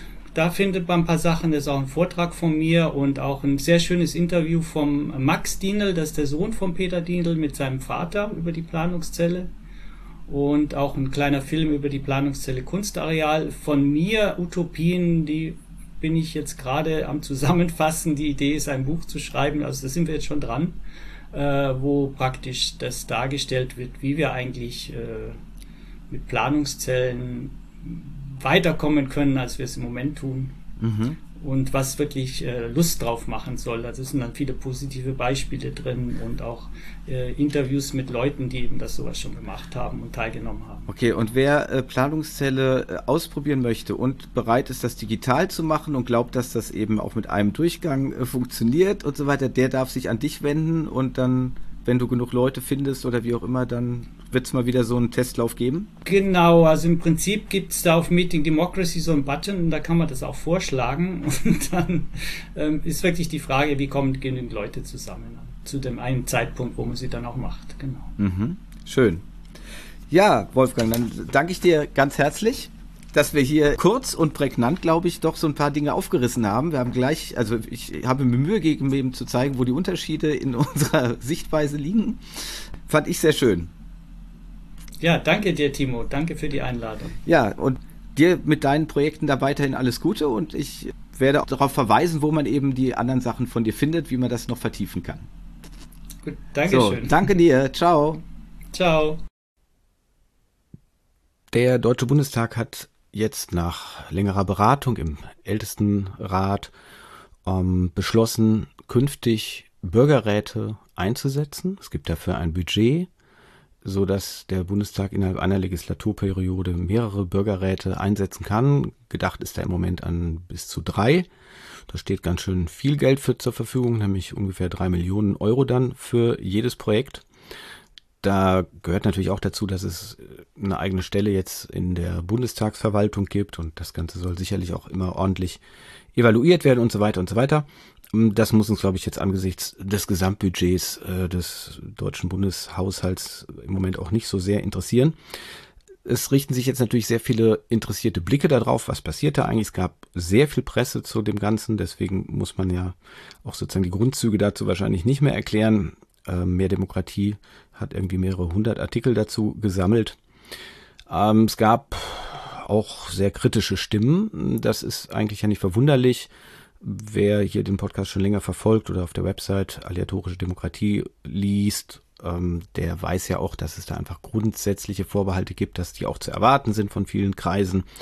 Ähm, von daher ist das alles nicht so neu. Ich will mich auf ein paar Anmerkungen zu diesem konkreten Projekt jetzt beschränken. Zunächst vom Sinn muss ich hier sicherlich jetzt nicht überzeugen. Das ist ja unser Dauerthema. Von daher spare ich mir das mal. Ich habe dazu auch einen Artikel geschrieben, auf den ich verweise, wer das also doch nochmal nachlesen will. Viel Kritik von wegen, dass das nicht notwendig ist und dass es nicht repräsentativ ist und all die Geschichten, das haben wir so oft schon diskutiert. Ich glaube, das brauchen wir jetzt hier nicht. Ähm, was ich kritisch sehe, ist, dass zunächst einmal das Problem der unverbindlichen Beratung. Jetzt sind natürlich Bürgerräte schon im Namen nach, so kann man sie jedenfalls interpretieren, Beratungsgremien. Aber es gilt nun mal als Gesetz, dass diese ganzen aleatorischen Verfahren nur dann Sinn machen, wenn die Ergebnisse auch ernst genommen werden. Und das heißt eigentlich, dass sie umgesetzt werden. Und eigentlich sage ich deswegen, weil es häufig rein rechtlich nicht geht, das sozusagen zuzusagen, weil andere Gremien dafür zuständig sind, die Hoheit haben weil man das nicht aus der Hand geben darf. Aber das ändert ja nichts daran, dass in dem Fall zwischen Politiker, die es beauftragen, trotzdem sagen können, naja, wir gehen aber davon aus, dass wir dem so folgen werden. Ähm, stattdessen wurde in der Bundestagsdebatte sehr deutlich von den Befürwortern dieses Bürgerrats, dass selbstverständlich sie das letzte Wort haben, dass das selbstverständlich nur unverbindliche Empfehlungen sind und so weiter und so weiter. Und das kann dazu führen, dass das Ganze eigentlich ad absurdum geführt wird. Ähm, es gibt ja immer wieder auch die Argumentation, es käme ja nicht nur aufs Ergebnis an, ob das dann so umgesetzt wird. Es geht ja auch um ähm, überhaupt Leute einzubinden, dass sie das Gefühl haben, gehört zu werden und so weiter. Mm, das wird aber dann natürlich ganz schnell eine Alibi-Veranstaltung. Also da bin ich gar kein Fan von.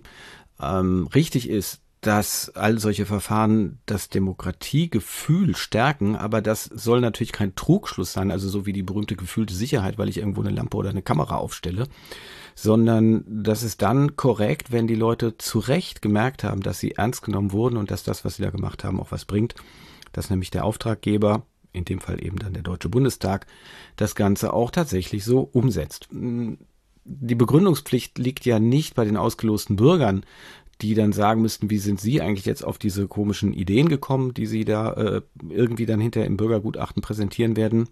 Denn dafür gibt es ja das Verfahren und wenn das Verfahren ordentlich läuft, dann gibt es da nichts mehr dran zu äh, rechtfertigen, dann ist das so. Ansonsten wäre das Verfahren falsch gelaufen. Das müsste die Evaluation ergeben. Mehrteilig, also werden ja einmal die Bürgerinnen und Bürger selbst befragt, die teilgenommen haben und dann braucht man natürlich eine externe Begutachtung des Ganzen und so weiter. Das kann man sich angucken. Es sind also nicht die Bürger, die sich hier irgendwie dann rechtfertigen müssen, sondern es sind ja umgekehrt die Politiker, die rechtfertigen müssen, wenn sie anders agieren wollen. Und das ist in dieses, dieses Problembewusstsein gibt es da, glaube ich, gar nicht. Also selbst wenn sie dann vielleicht sagen, ja, wir werden es dann begründen, wenn wir es anders machen, aber das heißt ja trotzdem, sie haben das letzte Wort. Und demokratisch äh, legitimiert ist das natürlich dann nicht. Also es bleibt ja dann immer die Frage, mit welchem Anspruch kommt da jemand und sagt, ich habe das letzte Wort, auch wenn der Souverän, die Bevölkerung, hier vertreten eben durch eine Losgruppe, etwas ganz anderes will. Das Problem haben wir natürlich schon die ganze Zeit in der repräsentativen Demokratie.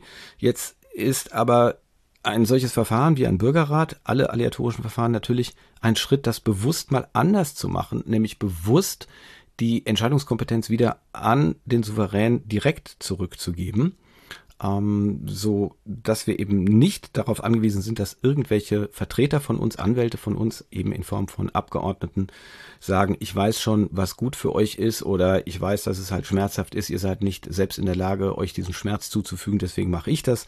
Das ist ja alles Paternalismus und ähm, ich kritisiere das ja fortlaufend und sage immer, dass sich da so wahnsinnig viel auch nicht geändert hat. Es wäre auch absurd zu glauben, ähm, dass wir das Rad bislang neu erfunden hätten. Es geht ja darum, mit aleatorischen Verfahren diese Machtinteressen, die einzelne Menschen haben und die einzelne Gruppen haben, zu begrenzen. Also wir müssen genau gegen das System arbeiten, das wir überall haben. Und da unterscheidet sich das nämlich sonst nicht so sehr, ob sich da jemand König nennt und einfach meint, ich bin von Gottes Gnaden hier eingesetzt oder vom Papst oder von den Fürsten unterstützt oder wie auch immer. Oder ob dann eben Politiker sagen, naja, ich bin halt mal gewählt worden und ab jetzt kann ich tun und lassen, was ich will, weil nur meinem Gewissen verpflichtet und in Wirklichkeit natürlich meiner Karriere, meiner Partei, was weiß ich was für äh, Dingen. Ähm, also da, da sind wir immer noch bei diesem Grundproblem. Und äh, Stichworte, die dabei ja immer wieder auftauchen, ich habe es hier sicherlich im Podcast auch schon mal gesagt, aber sind ja, dass Politiker behaupten, ja, diese Losbürger, die müssen sich ja nicht rechtfertigen für das, was sie da gemacht haben und sie müssen keine Verantwortung übernehmen. Das ist ja exakt das Gleiche, was wir immer zu Volksentscheiden hören. Äh, der Bürger würde dann irgendwie da leichtfertig irgendeine Entscheidung treffen und äh, er haftet ja dann nicht dafür. Das ist natürlich ganz grober Unfug, denn de facto ist es genau umgekehrt ähm, die ausgelosten Bürger rechtfertigen sich ja ausgiebig in ihrem Bürgergutachten. Das ist ja die Darlegung, wie sie zu den einzelnen Empfehlungen dann gekommen sind. Und das ist in einer äh, Form, Transparenz und äh, Nachvollziehbarkeit, die wir aus der Politik sonst überhaupt nicht kennen. Und was die Haftung angeht, nun ja, da haften jetzt sicherlich die ausgelosten Bürger auch nicht unmittelbar für eine Entscheidung, aber das unterscheidet sie ja keineswegs irgendwie von der Politik.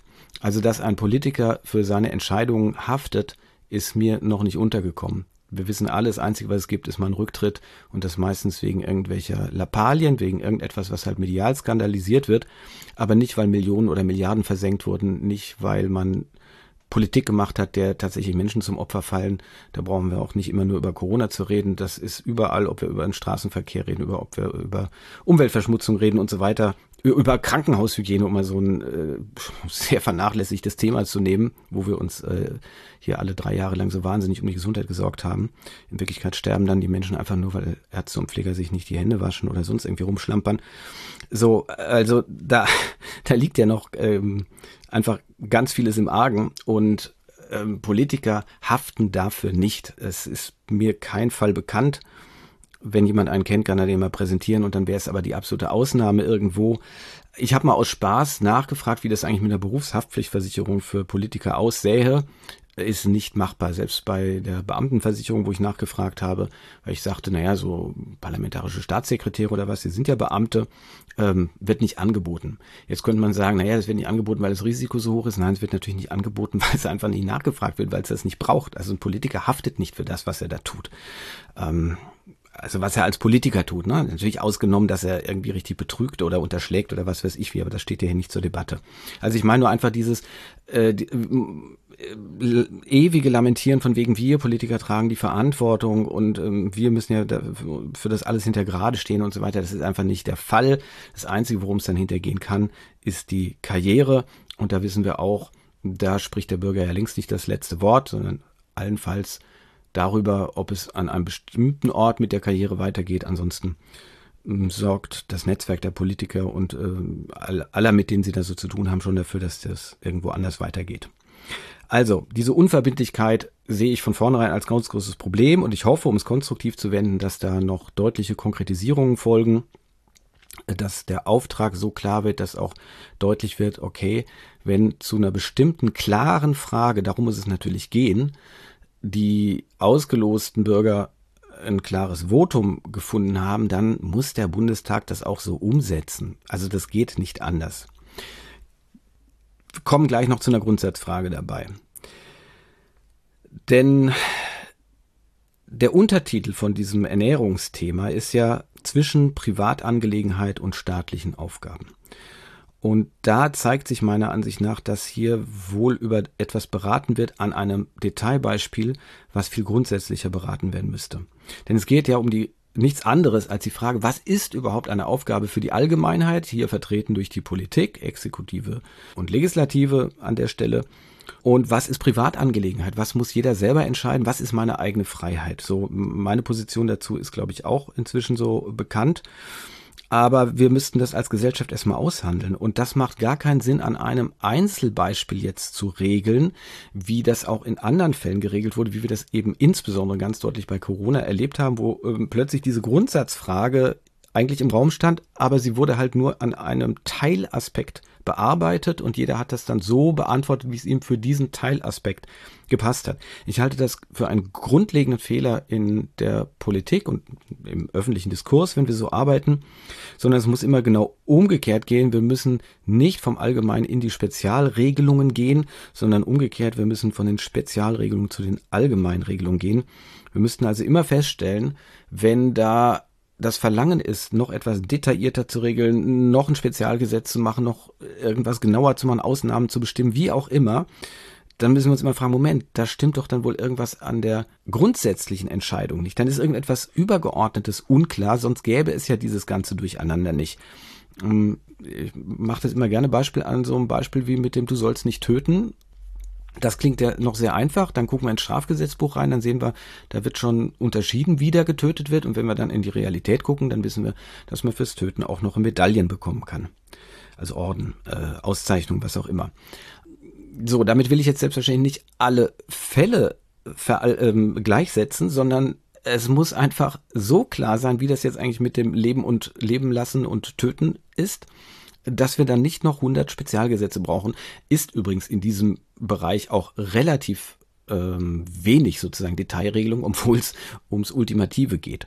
Und das kann man sich durchaus dann auch als Vorbild nehmen für andere Dinge. Also, wenn jetzt hier am Beispiel Ernährung diskutiert wird und dann kommt alles Mögliche zusammen, die Gesundheit, der Umweltschutz, der Ressourcenverbrauch, die Gerechtigkeit und, und, und, ich weiß ja nicht, was da alles an Fragestellungen dann aufbereitet werden wird, und dann geht es eigentlich um die Frage, ja gut, was darf der Staat jetzt hier alles vorschreiben? Also was dürfen Politiker äh, uns vorschreiben? Zu was dürfen sie uns zwingen? Zu gesunder Ernährung, zu Vorsorgeuntersuchungen, ich weiß nicht, was da alles äh, kommen kann. Oder eben auch umgekehrt, nee, das geht ihnen alles gar nichts an, äh, muss jeder einfach selber gucken, wie er klarkommt. Das ist einfach eine Spezialfrage oder äh, an einem Spezialthema aufgehangen dann. Das ergibt meiner Ansicht nach keinen Sinn. Darin sehe ich eine ganz große Gefahr also an diesem Untertitel und es ist eigentlich auch fast logisch, dass, selbst wenn es nicht der Untertitel wäre, dass das natürlich mit eine Rolle spielt. Also es müsste viel grundsätzlicher geklärt werden, wenn es zum Beispiel auch um die, äh, um diese, wird ja sehr intensiv wahrscheinlich darum gehen, Fleisch oder nicht Fleisch, Massentierhaltung und so weiter. Da haben wir diese grundsätzlichen Fragen, wer gibt uns eigentlich das Recht, wie mit wem anders umzugehen ähm, und das muss geklärt werden und es muss nicht am Beispiel Ernährung explizit gemacht werden und alle anderen Sachen bleiben dann außen vor, sondern wir müssten uns darüber einfach mal als Gesellschaft grundsätzlich Gedanken machen. Und da ist dann auch, glaube ich, schon klar, dass wir da eine Grunddiskrepanz haben werden, denn die Politik wird deutlich weniger Interesse daran haben, etwas nicht zu regeln, nämlich äh, Macht abzugeben, auf Machtausübung zu verzichten, zu sagen, dafür sind wir nicht zuständig, als dass die Bürger wahrscheinlich selbst so sehen werden. Ähm, und es darf eben an der Stelle auch nicht einfach nur darum gehen, was ist irgendwie eine Mehrheit, eine knappe Mehrheit, normalerweise ja bei Verfahren wie Bürgerrat immer deutliche Mehrheiten, sondern das muss wirklich grundsätzlich überlegt werden, klappt das Ganze. Ich sag mal, wir haben sonst das Stichwort Minderheitenschutz und das muss eben demokratisch auch hier so eingefangen werden. Ich vertiefe das nochmal an, an einer anderen Stelle oder verweise da auch auf einen Text dazu. Ich habe ja schon mal angedeutet, dass man eigentlich immer solche Fragen stellen muss, wie wer will eigentlich was da von wem, warum, wozu.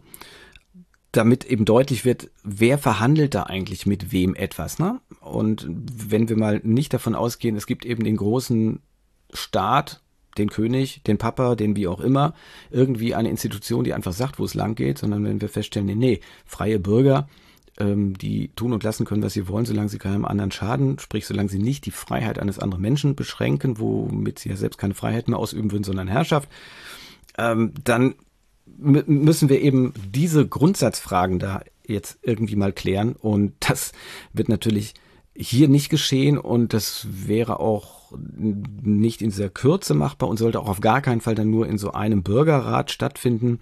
Klammerbemerkung, dass ich da sowieso das Verfahren Planungszelle immer noch mh, hm, wahrscheinlich geeigneter finde, aber wir müssten dann natürlich viele solcher Zufallsgruppen parallel beraten lassen, unabhängig voneinander. Und zwar heißt das für mich auch mit, äh, mit äh, unterschiedlichen Referenten und so weiter, unterschiedliche Aufbereitungen durch verschiedene Durchführungsträger, nicht durch den dieselben dann jeweils, ähm, weil wir nur so valide Ergebnisse bekommen könnten. Also bei so einem ganz großen, wichtigen Thema wäre das natürlich notwendig. Und ich finde, bei diesen Bürgerräten auf Bundesebene, bei dem Budget, das zur Verfügung steht, sollte das eigentlich sowieso möglich sein, da immer wenigstens zwei Sachen parallel laufen zu lassen, hm, was eben auch heißt, zwei verschiedene Firmen zu beauftragen, die das unabhängig voneinander machen, die sich nicht absprechen dürfen und so weiter und so weiter. Das ist also dieses Grundsatzproblem, was ich dann hier sehe. Dann merke ich an, das schließt sich daran an, äh, dass die Öffentlichkeit eingebunden werden muss.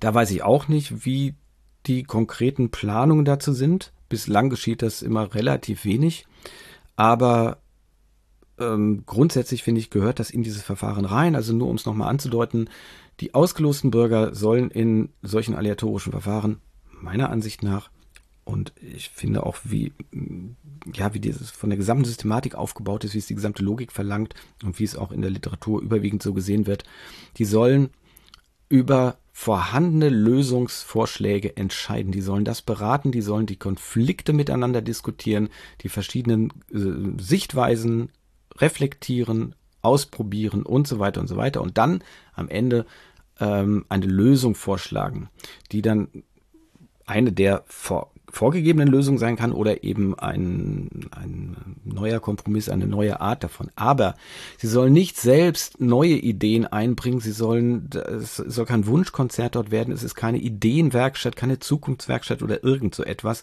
Dafür ist das Verfahren nicht geeignet. Dafür ist die Art, wie Leute ausgesucht werden, dann wäre es dann die völlig falsche.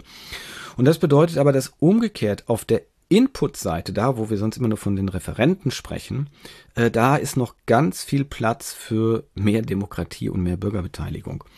Ähm, da will ich jetzt nicht ins Detail gehen, weil da können sich auch viele andere äh, Leute einen Kopf drum machen und die Ideen gibt's ja alle schon. Wie und was dann da jeweils zu realisieren ist, muss uns heute hier nicht interessieren, aber ich sage mal so Stichworte wie eben Liquid Democracy, wie das gesamte Petitionswesen und so weiter, das gehört da mit eingebunden. Das hängt natürlich jetzt davon ab, welche konkrete Fragestellung ist zu bearbeiten und von der Fragestellung hängt ja dann ab, welche Lösungsvorschläge kann es geben. Ähm, ich würde es einfach auf diese Formel bringen, so ein Verfahren, so ein Bürgerrat ist dann gut, wenn am Ende niemand begründet sagen kann, mit mir in diesem Bürgerrat wäre ein anderes Ergebnis dabei herausgekommen, weil ich habe die eine geniale Idee oder diese super Argumentation, die da drin nicht vorkam oder sonst etwas. Das sollte nicht passieren können und das verlangt, dass alle Ideen vorher eingebracht werden können. Das ist aber eben, wie gesagt, die Input-Seite. Ne? Es geht nicht darum, dass man jetzt sagt, ich habe hier Unterschriften gesammelt und ich habe ein bestimmtes Gewicht ähm, mit meinem Argument, sondern es geht darum, wenn wir klare Fragestellungen hier zur Ernährung haben, dann bitte bringt eure Ideen ein, sagt, wie was wo zu ändern ist. Und da kann man natürlich noch weitere ähm, Bedingungen dran knüpfen. Also zwischen, äh, wenn das Geld kosten soll, muss natürlich immer auch gesagt werden, von wo soll das Geld kommen? Also sprich, wo nehmen wir es weg? Ähm, denn wir sind sonst ja wieder bei der Frage, wer will was von wem, wozu, warum. ähm, ich kann nicht einfach nur sagen, ja, ich, ich will halt das super Öko sonst wie essen in allen Ganztageseinrichtungen äh, Pipapo, sondern muss ich natürlich auch sagen, okay, wer zahlt das und warum zahlt das derjenige und was bekommt derjenige dafür, dass er es bezahlt? Ja, das muss ja ausgehandelt werden miteinander. Also da kann man natürlich noch ein paar Bedingungen dran knüpfen an so eine, an dieses offene, wir sammeln Ideen, Vorschläge, aber auch natürlich einfach nur kritische Punkte, Fragen müssen auch gesammelt werden. Und in jedem Fall muss es hier die Möglichkeit geben, dass alle Interessierten sich da irgendwie einbringen können und dass natürlich auch das nicht nur ähm, dieses Selbsteinbringen ist, sondern das ist aber eine Aufgabe der Durchführungsträger, dass sie natürlich auch aktiv danach suchen, nach Leuten suchen, nach Positionen suchen. Aber ich gehe davon aus, dass sie das eh machen. Das gehört ja dazu. Also Literatur zu wälzen, nach Bürgerinitiativen zu gucken, nach wissenschaftlichen Erkenntnissen, nach Disputen und, und, und, und, und. Ähm, da ist eine ganze Menge. Aber eben mein Stichwort dazu ist nochmal die Öffentlichkeit einbinden. Ähm, das heißt, dass alles, was es an Ideen gibt, an Kritik gibt, an Vorschlägen gibt, alles, was zu, diesem, zu diesen konkreten Fragestellungen, die hier zu bearbeiten sind, einzubringen ist, muss eingebracht werden können. Und weil natürlich jetzt nicht die ausgelosten Bürger sich dadurch einen riesen Wust arbeiten können, deswegen haben wir ja professionelle Durchführungsträger, die sich darum kümmern und dafür steht eben auch eine ganze Stange Geld zur Verfügung es wird sicherlich irgendwas in dieser Art geben. Es gab ja schon damals beim Bürgerrat Demokratie zum Beispiel so vor ähm, so, so eine Vorrunde, sag ich mal, offene Gespräche, wo jeder hingehen konnte und so weiter. In einigen Städten war das, wo man sich einbringen konnte. Also diese Ideen gibt es ja grundsätzlich, aber das müsste hier nochmal viel, viel größer dann aufgestellt werden. Ist ja digital auch kein Thema, aber damit alleine ist es sicherlich auch nicht getan. Man wird in die Altenpflegeheime gehen müssen, um danach zu fragen. Man muss in Schulen gucken, wie es dort eigentlich läuft, weil sicherlich eh zu wenig Schüler in so einem Gremium da vertreten sind und so weiter und so weiter. Will ich jetzt gar nicht groß vertiefen, aber da muss was passieren, damit die Ergebnisse hinterher valide sind, solide sind, dass man damit arbeiten kann. Und dann ist es auch eben da, genau das, was die Politiker in der Form nicht bringen können. Die sagen zwar immer, wir sind ja immer draußen, wir sind ja in unserem Wahlkreis. Das stimmt auch, das will ich auch gar nicht kleinreden. Aber äh, das ist natürlich dann auch immer punktuell, ist immer geführt. Man hat auch dort immer mit äh, den Führungskräften zu tun und sei es nur vom äh, Gesangsverein irgendwo. Und hier brauchen wir eben eine Methodenvielfalt und wir brauchen eine Offenheit für dieses ganze Verfahren. Ähm, dann brauchen wir, das ergibt sich auch aus dem Vorgesagten, eine kritische Begleitung des Ganzen. Äh, wir brauchen also nicht nur eine wissenschaftliche Evaluation am Ende, die dann irgendwie sagt, ja, war alles schön und gut oder irgendwo war was nicht so schön und gut, sondern wir brauchen eine kritische Begleitung. Wir brauchen eine Kontrolle dessen, was dort passiert. Wir brauchen Transparenz. Also ich sage mal allein zum Stichwort Finanzen. Natürlich muss das transparent sein. Ich erwarte, dass Firmen, die Geld von uns Steuerzahlern bekommen, dass die das auch offenlegen, dass klar ist, welche Summen sie bekommen und was sie damit machen. Ähm, Klammerbemerkung, weil das jetzt ja gerade bei uns Journalisten so ein bisschen abgefragt wird. Wer kriegt da eigentlich Geld von der Politik, von Ministerien oder sonst wie? Ähm, auch ich habe dann eine solche Anfrage über ein Bundesamt bekommen, weil ich für eine Moderation da Geld bekommen habe. Und selbstverständlich habe ich gesagt, kann das in irgendeiner Liste da offen benannt werden, wie viel Geld ich da bekommen habe und für was ich, was ich da genau gemacht habe, damit eben klar ist, ob ich jetzt abhängig bin von irgendwelchen mm, politischen Institutionen, ob ich mich zu denen journalistisch nicht mehr äußern kann und so weiter. Und jeder darf sich dann auch fragen, ob das angemessen ist oder nicht angemessen ist setzt natürlich voraus, dass er ungefähr versteht, was ich da gemacht habe. Aber äh, das habe ich nicht in der Hand, weil ich diese Listen nicht mache. Jedenfalls dieses äh, ewig dann vorgetragene, ich sage jetzt nicht hier in diesem Fall, dass soweit sind wir noch gar nicht, aber was ich, wir sonst kennen, was ich aus journalistischer Recherche weiß, dass es dann immer heißt, nein, das geht nicht wegen Geschäftsgeheimnissen. Ähm, das können wir nicht durchgehen lassen. Äh, das muss transparent sein. Übrigens auch da eine Klammerbemerkung. Es sind ja jetzt wieder die Nebeneinkünfte der Abgeordneten äh, veröffentlicht worden, also die Daten auf den einzelnen Seiten unter bundestag.de sind aktualisiert worden. Und da muss alles angegeben werden und da kann man sehen, wer das ist. Jetzt ist beim Steuerberater sind da nicht die Namen, da stehen dann halt Ziffern, Mandant 123. Aber äh, wenn ich einen Vortrag irgendwo gehalten habe, dann steht da, wo ich den Vortrag gehalten habe, ja. Und äh, solche Dinge oder wenn ich irgendwoher ein Vermögen beziehe, weil ich Aktien habe oder was weiß ich, was für Anteile ich irgendwo besitze, dann muss das da angegeben werden und dann steht das da. Oder wenn ich ein Buch geschrieben habe, wie eben Frau Wagenknecht, die ja da ein bisschen in den Medien war, mit ihren rund 720.000 Euro Honorar, ja, dann weiß ich einfach, wie viel Geld gibt's eigentlich für sowas. Also an der Stelle dann Vorschuss ähm, von einem Verlag. Ja, dann gilt, gibt es kein Geschäftsgeheimnis an der Stelle. Da sagt man, wer dieses Geschäft mit einem Politiker macht, muss wissen, dass das öffentlich wird und der Politiker weiß es auch. Und so ist es hier dann auch. Jede Firma, jeder Dienstleister, der da irgendetwas macht und ähm, aus Steuergeldern alimentiert werden will dafür, der muss das natürlich öffentlich machen. Das darf keine Frage sein. Es geht aber auch natürlich um die Auswahl und Bearbeitung der Themen, die Auswahl der Experten und so weiter. Also da brauchen wir Transparenz, das darf nicht nur in einem Abschlussbericht hinterher bestehen, sondern das muss ähm, während des Verfahrens deutlich werden, was da passiert. Ähm, da will ich jetzt auch nicht mich auf jedes Detail festlegen. Es kann durchaus natürlich sein, dass es in bestimmten Bereichen Sinn macht, zum Beispiel Referenten nicht vorab zu benennen, damit nicht irgendwelche Lobbyisten die wieder angraben. Das kann in bestimmten Fällen sinnvoll sein. In anderen Fällen ist das sicherlich nicht oder ist nicht notwendig, weil die Personen eh bekannt sind, weil die eh die ganze Zeit von Lobbyisten belatschert werden und so weiter. Das müsste man sich dann im Detail angucken, was also wie das dann zu bewerten ist, mir geht es jetzt einfach nur mal ums Grundsätzlich. Wir brauchen dabei Transparenz, damit wir das alles nachvollziehen können und damit da auch dann hinterher nicht irgendwie wieder Gerüchteküche kocht.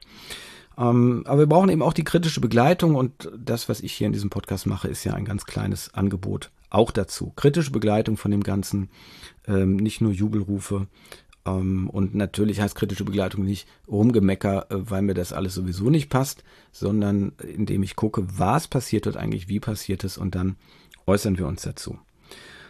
Da muss man eben sehen, im journalistischen Bereich war das Interesse da bislang ja immer relativ verhalten. Also man guckt halt, wenn die Promis auftauchen, deswegen wurden ja auch Promis eingesetzt, äh, zum Beispiel als Vorsitzender eines Bürgerrats oder so, damit man da irgendwie so ein bisschen äh, Publicity machen kann aber das Interesse so an den Details und der echten Arbeit, die da passiert, war bislang nicht so groß. Ähm, es gibt, man redet ja sonst immer von den Fachjournalisten, den Wissenschaftsjournalisten, die es für alles Mögliche braucht. Äh, hier sind einfach nicht viele, glaube ich, äh, im Feld unterwegs, die, die das auch vernünftig machen können. Umso mehr appelliere ich sozusagen daran, dass die Medien, dass wir Journalisten das Ganze auch kritisch begleiten müssen. Ja, und mein letzter Punkt, der betrifft auch ein bisschen, was ich schon gesagt habe, nämlich wir brauchen eine Vielfalt der Durchführungsträger. Diejenigen, die das jetzt machen werden, die jetzt diesen Bürgerrat zum, zur Ernährung machen werden, haben äh, auch vorher Bürgerräte auf Bundesebene gemacht. Das ist ein eingespieltes Team, da spricht erstmal nichts dagegen. Aber ich würde schon jetzt mich so weit aus dem Fenster lehnen, dass ich sage, der zweite Bürgerrat, der vom Bundestag beauftragt wird, darf nicht von diesen Institutionen betreut werden. Wir brauchen hier eine Vielfalt, es darf kein Selbstbedienungsladen werden, es darf kein Automatismus reinkommen. Und wir brauchen auch da einen Wettbewerb wie überall. Und der geht nicht nur darum, dass man beim Pitch irgendwie den besseren Preis macht oder irgendwie im, im, im Konzept noch mit irgendeinem Punkt punkten kann, sondern äh, man muss klipp und klar sagen, damit dieses Verfahren unabhängig bleibt, braucht es verschiedene Durchführungsträger. Es darf keine Firma geben, die sich quasi dann darauf stützt und sagt, ne, ich mache jetzt immer die Bürgerräte auf Bundesebene, das ist ein festes Einkommen, was wir dann immer da so schon einpreisen können und dann baue ich das so entsprechend auf. Das darf es nicht geben.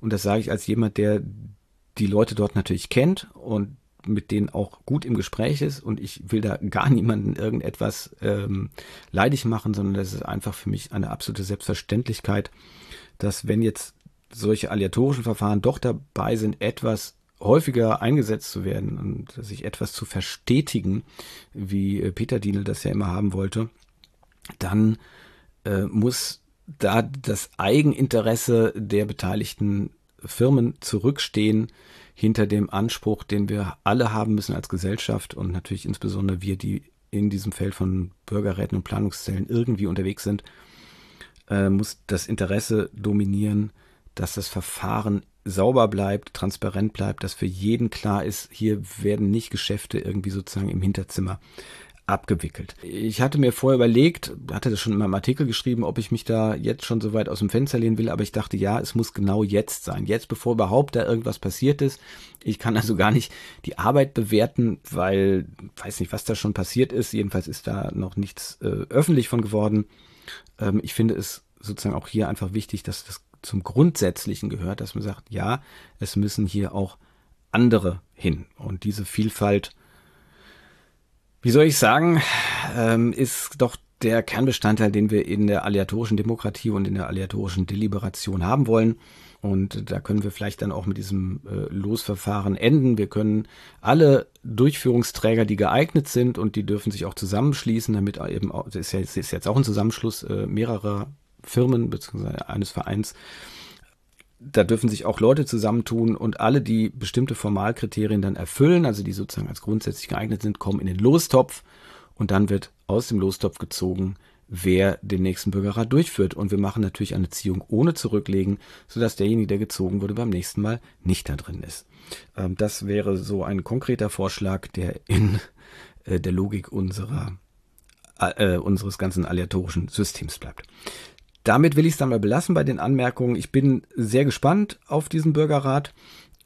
Ähm, ich kann nicht sagen, ob ich jetzt dieses Thema wirklich prickelnd finde. Es ist sicherlich natürlich ein großes Thema, da brauchen wir nicht drüber reden. Es gab aber eben auch andere Vorschläge. Es gab konkret auch die Forderung, die Vorschläge, dass man konfliktreichere Themen nimmt und nicht sowas, was so ein bisschen weich klingt. Aber gut, wir werden sehen, wie gut das aufbereitet wird, wie die Fragestellungen sind, die müssen halt klar genug sein, dass da nicht hinter so ein Wünsch dir was Konzert bei rauskommt, sondern dass es klare Empfehlungen gibt. Mit eben der Hürde, die ich schon genannt habe. Es wird um eine Grundsatzfrage gehen, die dieser Bürgerrat überhaupt nicht klären kann. Und das heißt auch umgekehrt, egal wie er an dieser Stelle votiert, bei dieser Frage, wie viel darf der Staat und wie viel bleibt Privatangelegenheit, ähm, wird das so oder so Leuten nicht passen und es wird auch so oder so mir nicht passen, egal welches Ergebnis dabei rauskommt, weil eben diese Grundsatzfrage nicht geklärt ist. Aber das für dieses Schicksal kann nun weder können weder die Durchführungsträger, was die das jetzt äh, übernehmen werden, und können natürlich auch erst recht nichts die Bürgerinnen und Bürger, die dann dort sitzen und beraten werden. Ich bleibe gespannt, was daraus wird und ich würde mich natürlich auch freuen, äh, von Ihnen zu hören, wie Sie das sehen. Schreiben Sie mir und äh, wir werden uns mit diesem Thema Bürgerrat Ernährung sicherlich in weiteren Ausgaben von Machtlos beschäftigen. Jetzt sage ich erstmal Tschüss, bis zum nächsten Mal, Ihr Timo Rieke.